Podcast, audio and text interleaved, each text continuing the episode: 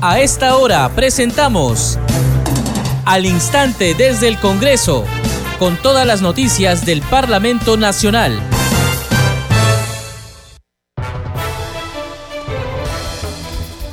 Amigos, ¿cómo están? Bienvenidos a Congreso Radio. A esta hora, como todos los días, empezamos al instante desde el Congreso. Tenemos el resumen con las principales informaciones del Parlamento Nacional. Les acompaña en la conducción Perla Villanueva, en los controles Franco Roldán. A continuación, conozcamos los titulares. Las niñas, niños y adolescentes de pueblos indígenas u originarios en condiciones de pobreza y pobreza extrema ubicados en las zonas rurales y amazónicas del país podrán acceder a una pensión de orfandad. Esto luego que el Pleno del Congreso aprobó por unanimidad modificar la Ley 31.405, que promueve la protección y desarrollo integral de las niñas, niños y adolescentes que se encuentran en situación de orfandad. La Comisión de Justicia del Congreso de la República citó a sesión extraordinaria mañana viernes 15 de septiembre para recibir en calidad de invitados a cuatro de los siete integrantes de la Junta Nacional de Justicia.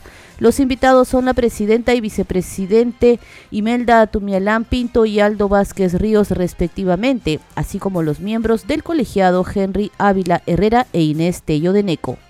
También ha sido citada la congresista Patricia Chirinos Venegas de Avanza País en calidad de autora de la moción de orden del día 7565 aprobada por el Pleno del Congreso de la República el pasado jueves 7 de septiembre.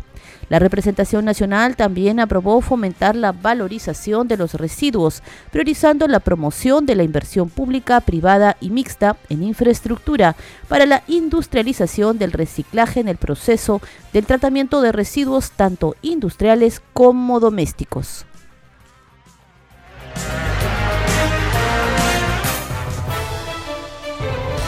Inmediato desarrollamos las noticias con el propósito de garantizar que las niñas, niños y adolescentes, miembros de pueblos indígenas y comunidades en condiciones de pobreza y pobreza extrema, ubicadas en las zonas rurales y amazónicas del país, tengan acceso a una pensión de orfandad, el Pleno del Congreso aprobó por unanimidad el dictamen del proyecto de ley 3691. La citada iniciativa modifica la ley 31.405 que promueve la protección y desarrollo integral de las niñas, niños y adolescentes que se encuentran en situación de orfandad con el objetivo de garantizar el acceso a una pensión. Durante la sustentación, la congresista Milagros Jauregui de Aguayo, presidenta de la Comisión de la Mujer, aseguró que pese a los esfuerzos desarrollados por los organismos del sistema de salud a nivel nacional, regional y local, el Registro Nacional de Identificación y Estado Civil RENIEC y otras entidades no han logrado identificar y registrar el número de total de personas fallecidas a causa del COVID-19, debido a las distancias existentes entre las comunidades y entidades estatales a cargo de municipios, centros de salud, entre otros. Escuchemos. Consecuentemente, señor presidente, se propone incorporar una disposición complementaria final única en la ley 31405, ley que promueve la protección y desarrollo integral de los niños y adolescentes que se encuentran en situación de orfandad, con el propósito de brindar el acceso a la pensión de orfandad de los niños y adolescentes de las comunidades campesinas, comunidades nativas y pueblos indígenas u originarios en situación de orfandad. Estimados colegas, quiero culminar señalando que el artículo 4 de la Constitución Política del Perú establece que el Estado protege al niño en situación de abandono, por lo que se debe procurar una atención especial y sobre todo prioritaria para el bienestar del menor, en el cual prevalezca el interés superior de los niños y adolescentes. Por estas consideraciones solicito a mis colegas apoyar la propuesta de dictamen que hoy se pone en su consideración. Muchísimas gracias, señor presidente.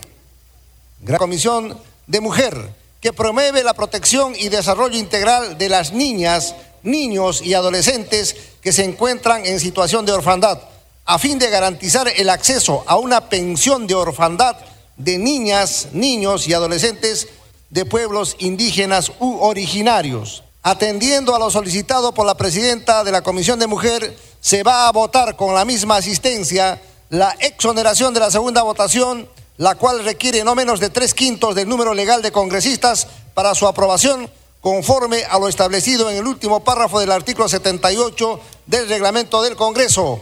Al voto.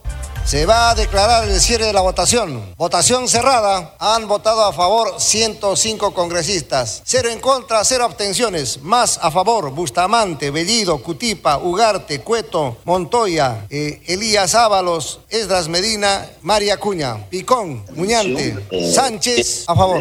Ha sido aprobada la, exoneración de la segunda votación del proyecto. Señor relator, siguiente tema. La Comisión de Justicia del Congreso citó sesión extraordinaria para mañana viernes 15 de septiembre con el objetivo de recibir en calidad de invitados a cuatro de los siete integrantes de la Junta Nacional de Justicia. Los invitados son la presidenta y vicepresidente de esta institución, Imelda Tumialán Pinto y Aldo Vázquez Ríos, respectivamente, así como los miembros del colegiado Henry Ávila Herrera e Inés Tello de Neco. También ha sido citada a la sesión la congresista Patricia Chirinos Venegas de Avanza País, en calidad de autora de la moción de orden del día 7565, aprobada por el Pleno del Congreso de la República el pasado jueves 7 de septiembre. Seguimos con más información. En otras noticias les contamos que el Pleno del Congreso aprobó fomentar la valorización de los residuos, priorizando la promoción de la inversión pública, privada y mixta en infraestructura para la industrialización del reciclaje en el proceso de tratamiento de residuos, tanto industriales como domésticos. Al voto se va a declarar el cierre de la votación. Votación cerrada. A favor. Han votado a favor, 101 congresistas, cero en contra, una abstención. Más a favor, Lizar Sabur, Calle Lobatón, Alba Rojas, Acuña Peralta, Wilson Quispe, Portero López y Cerrón Rojas. Salguana, Salguana, a favor. A favor. Jiménez Heredia a favor. Jiménez a favor. Jiménez Heredia a favor. Ha sido aprobada en primera votación el texto sustitutorio de la Comisión de Pueblos Andinos que modifica el decreto legislativo 1278, decreto legislativo que aprueba la ley de gestión integral de residuos sólidos para promover la industrialización del reciclaje. Vamos a escuchar ahora a la congresista Ruth Luque, presidenta de la Comisión de Pueblos Andinos. Durante su sustentación ante el Pleno del Congreso, indicó que esta iniciativa modifica el decreto legislativo que aprueba la Ley de Gestión Integral de Residuos Sólidos frente a la existencia de un deficiente manejo de estos y que implica, además, uno de los principales problemas ambientales y sociales en el país. Competentes en gestión y manejo de residuos sólidos puedan cumplir hay que señalar que el Ministerio del Ambiente ha precisado que el 70% de los residuos sólidos que se generan en nuestro país provienen de domicilios. Hay alrededor de dos terceras partes de estos residuos solamente son aprovechados, es decir, podrían ser recuperados y valorizados. Sin embargo, suelen terminar la mayoría y el mayor porcentaje en rellenos sanitarios con los que cuenta nuestro país. Y ante este número deficiente de estas infraestructuras, en lo más de 1.800 botaderos que existe a nivel nacional, situación que afecta al ambiente, pero además impacta significativamente en la salud de las personas. Sumado a ello, es importante considerar que hay un alto porcentaje de residuos sólidos que son orgánicos y su descomposición no controlada ni aprovechada provoca la emisión de gases de efecto invernadero que precisamente contribuyen a este cambio climático que viene y de los cuales nuestro país es uno de los más vulnerables. Quiero señalar que el decreto legislativo 1278, que es precisamente la ley a la cual este dictamen propone su incorporación en algunos textos, establece que el MINAN es responsable de aprobar en coordinación con las autoridades competentes este Plan Nacional de Gestión Integral de Residuos Sólidos y si bien el reglamento asigna la obligación de dar seguimiento anual a la implementación de este instrumento, no se establece de manera expresa la obligación de monitorear y evaluar el cumplimiento de las metas de este importante instrumento. Es preciso señalar que además la Defensoría del Pueblo informó que las autoridades competentes, principalmente gobiernos regionales y locales, no cumplen con remitir de manera adecuada y oportuna información sobre cómo las entidades vinculadas al tema ambiental que tienen que ver con gobiernos regionales, nacionales, distritales, implementan de manera adecuada este Plan Nacional de Gestión Integral de Residuos Sólidos. Y esto es un enorme problema en nuestro país. En otro momento, el Pleno del Congreso aprobó el proyecto de ley que declara de interés nacional y de necesidad pública la promoción y desarrollo del corredor turístico del Bicentenario en Ayacucho. Durante su sustentación, el presidente de la Comisión de Comercio Exterior, Hamlet Echeverría Rodríguez, informó sobre los distritos que abarcará este corredor turístico e indicó que su promoción permitirá la diversificación de la oferta turística regional. La iniciativa legislativa procura dar la importancia que amerita la promoción y el desarrollo del corredor turístico que impulsa el recorrido por los lugares donde se selló la independencia del Perú y América, y que abarca los distritos de Ayacucho, Pacaicasa, Quinua, Ocros y Chiara de la provincia de Huamanga, los distritos de San Miguel, Chilcas y Luis Carranza de la provincia de La Mar, los distritos de Vilcas, Guamán y Vischongo de la provincia de Vilcas, Guamán y el distrito de Huancaraylia de la provincia de Víctor Fajardo, todos en el departamento de Ayacucho. Señores congresistas, el departamento de Ayacucho cuenta con una historia cultural milenaria, artística y actualidad contemporánea, pero también es conocida como la cuna de la libertad americana. En ese sentido, en el año 2024 se celebran los 200 años de la batalla de Ayacucho y con, el objeto de conmemorar a su pueblo, su cultura y reconocer el lugar histórico que ocupa, es que se propone el impulso a la promoción del corredor turístico del Bicentenario. Colegas congresistas, esta propuesta está asociada a servicios turísticos ya existentes en la zona pues el departamento de Ayacucho posee espacios importantes para el desarrollo de productos turísticos y que con la promoción del corredor turístico del Bicentenario permitirá la diversificación de la oferta turística regional. Seguimos con más información en al instante desde el Congreso. La representación nacional aprobó promover el uso del bastón verde para visibilizar y favorecer a las personas con baja visión. Durante la sustentación de esta iniciativa de ley, la titular de la Comisión de Inclusión Social, Kira Alcarraz, manifestó que la ley garantiza la protección de las personas que sufren algún tipo de discapacidad visual. Según lo expresado en la exposición de motivos, la propuesta legislativa busca dotar a las personas de baja visión de un instrumento o herramienta de orientación y movilidad, un bastón de color verde con la finalidad de permitirles un mejor desarrollo o desenvolvimiento espacial en sus actividades diarias.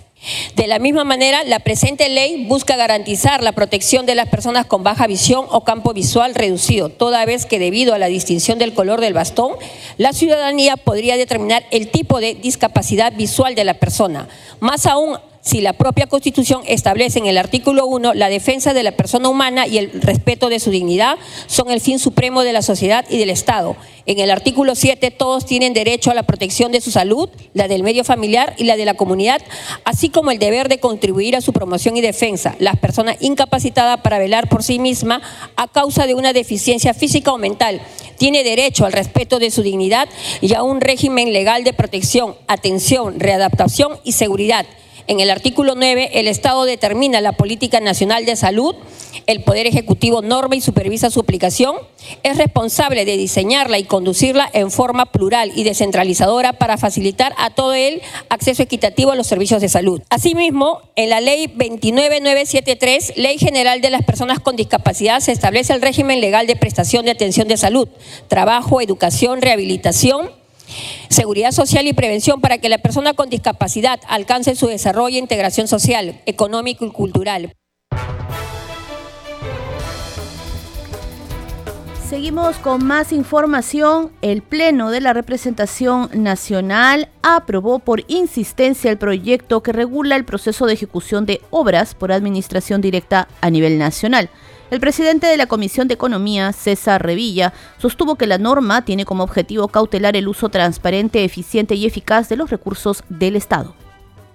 El presente dictamen de insistencia tiene por objeto establecer las normas que regulen el proceso de ejecución de las obras por administración directa, de tal manera que éstas se realicen en las mejores condiciones de calidad, costo y plazo, así como haciendo uso probo, transparente, eficiente y eficaz de los recursos y bienes del Estado a nivel nacional. La fórmula legal que se propone es el resultado de la evaluación y análisis de las observaciones hechas por el Poder Ejecutivo a la autógrafa de la ley que regula el proceso de ejecución de obras por administración directa a nivel nacional. La comisión rechaza la observación que señala que no se han establecido los parámetros de los actos que debe llevar a cabo cada funcionario y si estos son delegables o indelegables y cuáles son las responsabilidades por su incumplimiento. Al respecto, cabe señalar que los parámetros de actuación de los titulares, funcionarios o servidores públicos están bien regulados en dicha autógrafa y las infracciones y sanciones administrativas aplicables a los mismos no requieren ser reguladas debido a que corresponden al régimen sancionador disciplinario al que esté sujeto la persona. En tal sentido, la Comisión desestima la observación y se ratifica en la insistencia del texto propuesto en el artículo 7 de la autógrafa de ley. Subrayamos que la ejecución de obra por administración directa, a pesar de representar una excepción al régimen general y ordinario de ejecución, no supone una alteración en la naturaleza y características propias de la actividad. Asimismo, en la ejecución de obras siempre existirá la posibilidad de un mayor o menor necesidad de recursos presupuestales. En ese contexto, la gestión del presupuesto debe responder a esta realidad. De no ser así, cualquier incremento de costo conllevaría la paralización de la obra. En tal sentido, la Comisión se allana a esta observación y propone modificar el segundo párrafo del artículo 15 de la autógrafa de ley en cuanto a la disponibilidad de recursos presupuestales para la aplicación de la autógrafa. Es preciso señalar que la misma no produce la erogación de recursos públicos, debido a que su objeto es regular el proceso de ejecución de las obras por administración directa de tal manera que éstas se realicen en las mejores condiciones de calidad, costo y plazo.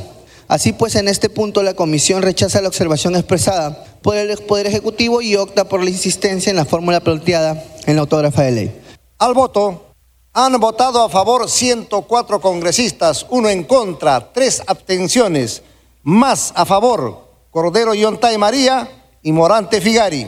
Ha sido aprobada la insistencia de la autógrafa de ley observada por la Presidencia de la República. La aprobación de insistencias no requiere de segunda votación. Seguimos con más información en al instante desde el Congreso y a través de Congreso Radio. En la víspera, el Pleno del Congreso interpeló al ministro de Defensa Jorge Luis Chávez Cresta con 12 interrogantes sobre los hechos ocurridos el pasado 4 de septiembre en el distrito de Putis en la provincia yacuchana de Huanta en el Braem, que terminaron con el fallecimiento de cuatro militares. La sesión de interpelación que estuvo dirigida por el presidente Alejandro Soto Reyes tuvo como único punto en la agenda la interpelación al ministro de Defensa. A continuación, el resumen de lo sucedido. Titular del Ministerio de Defensa, Jorge Chávez Cresta, asistió a la sesión del Pleno del Congreso de la República para responder a la representación nacional las 12 preguntas del pliego interpelatorio a raíz de la muerte de cuatro soldados en Putis, Huanta, región de Ayacucho. Estoy convencido que luego de responder detalladamente al pliego interpelatorio presentado y de absorber todas las preguntas ante la representación nacional, podremos concluir sobre la necesidad de trabajar unidos, de manera coordinada y en permanente diálogo frente al enemigo común que todos los peruanos tenemos, el terrorismo y su maligna alianza con el narcotráfico.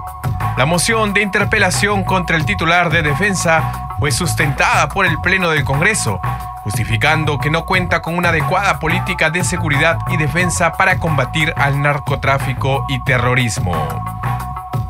Estos hechos demuestran que ofrendaron su vida en cumplimiento de la misión de pacificar la zona del Brain y la defensa de miles de compatriotas ante la amenaza terrorista.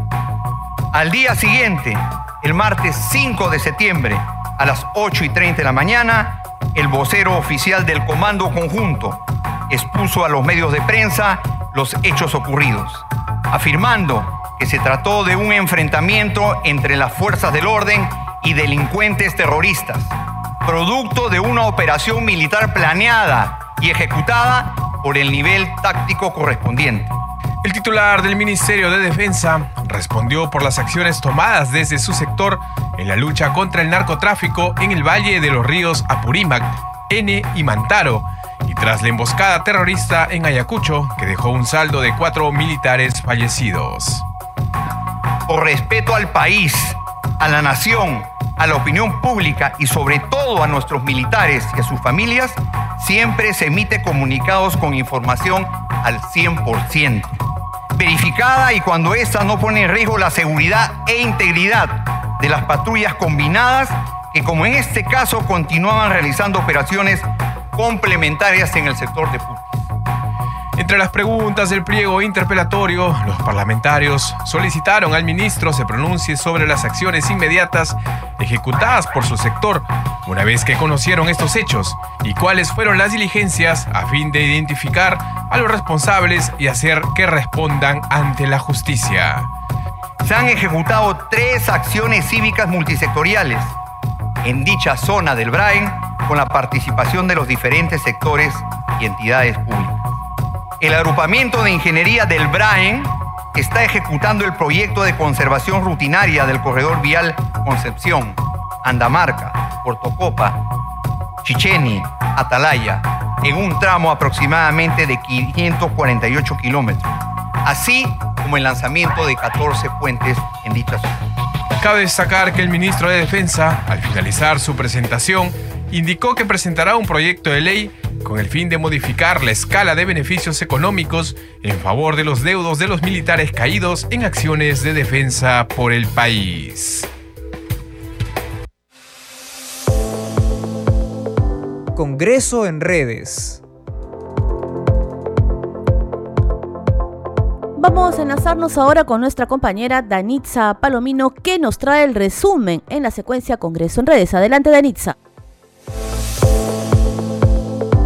Muchas gracias, Perla. Vamos a dar cuenta de las publicaciones en redes sociales. Iniciamos con la cuenta del Congreso de la República. Dice, con un amplio respaldo de 115 votos a favor, el Pleno del Congreso aprobó el texto sustitutorio del proyecto de ley 3691. Quedó exonerado de segunda votación y dice lo siguiente, el texto sustitutorio del proyecto de ley 3691 que propone modificar la ley 3145 que promueve la protección y desarrollo integral de las niñas, niños y adolescentes que se encuentran en situación de orfandad a fin de garantizar el acceso a una pensión de orfandad de niñas, niños y adolescentes de pueblos indígenas u originarios. Vamos con otra publicación también de la cuenta oficial del Congreso de la República. Dice, con 106 votos a favor, el Pleno del Congreso aprobó por insistencia los proyectos de ley 236, 720, 746, 875, 1580, 1833 y 2043 que propone regular el proceso de ejecución de obras por administración directa a nivel nacional. Vamos con otra publicación también de la cuenta oficial. Dice, con 114 votos a favor, el Pleno del Congreso aprobó en primera votación el texto sustitutorio de los proyectos de ley 1270 y 1600. Asimismo, se exoneró de segunda votación.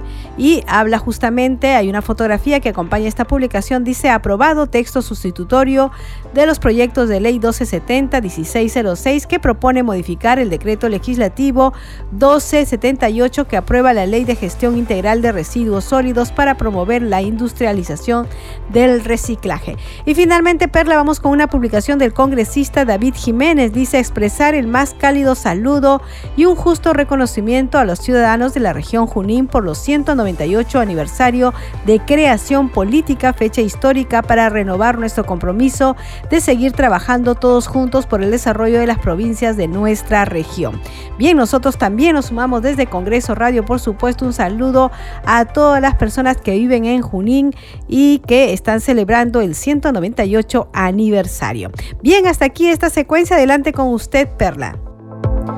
Perfecto, Danitza, muchas gracias por la información. Hay que compartir también una publicación en el Twitter del presidente del Congreso, Alejandro Soto Reyes, quien informa o reafirma su compromiso de priorizar los proyectos para asegurar el nombramiento de los valientes profesionales de las comunidades locales de administración de la salud CLAS. Son héroes en la lucha diaria por nuestra salud. El Congreso del Perú les agradece por su labor, expresa el titular del Parlamento Nacional.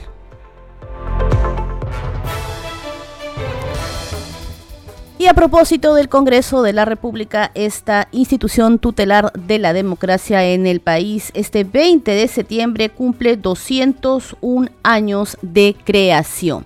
Y por ello los parlamentarios de las diferentes bancadas han expresado su saludo. Escuchemos a la congresista Lady Camones de la bancada Alianza para el Progreso.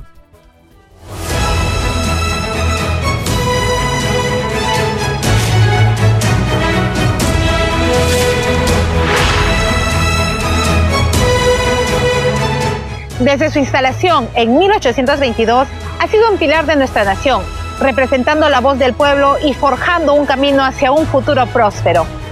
Sigamos construyendo el camino para la democracia y el progreso para todos los peruanos. ¡Viva el Perú! ¡Viva la democracia!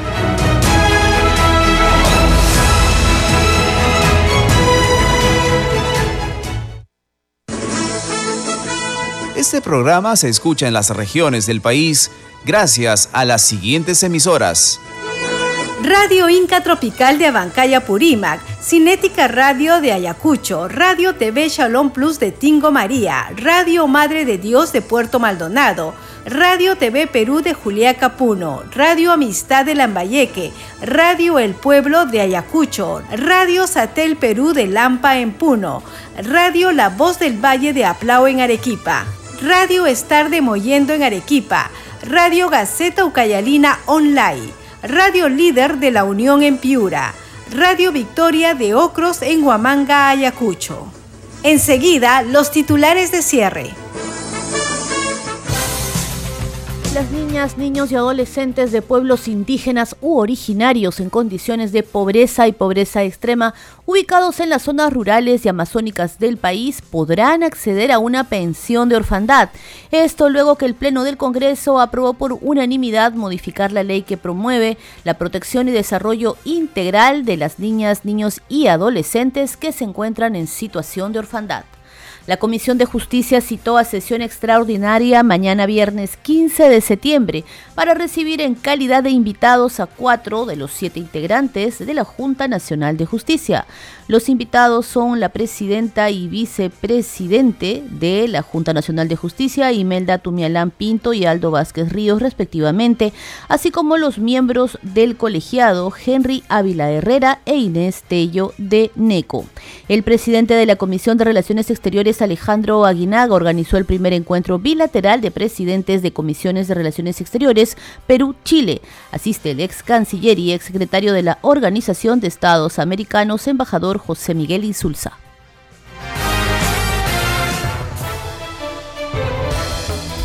Hasta aquí las noticias en al instante desde el Congreso, que también se escucha en las regiones del país gracias a Radio Corporación de la región Pasco, Radio Mariela de Canta en Lima, Radio Sónica de Ayacucho, Radio Luz y Sonido de Huánuco, Radio Capullana de Sullana en Piura, Radio Sabor Mix de Quillo, Yungay en Ancash, Radio Estéreo 1 de Jauja, Radio Continental de Sicuani en el Cusco, Radio Pasco de la región Pasco, Radio Cari de Carabelí en Arequipa y Radio Máxima de Santa Rosa de Quibes.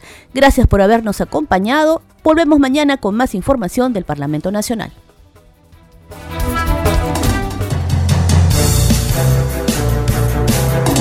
Hasta aquí, al instante desde el Congreso, con todas las noticias del Parlamento Nacional.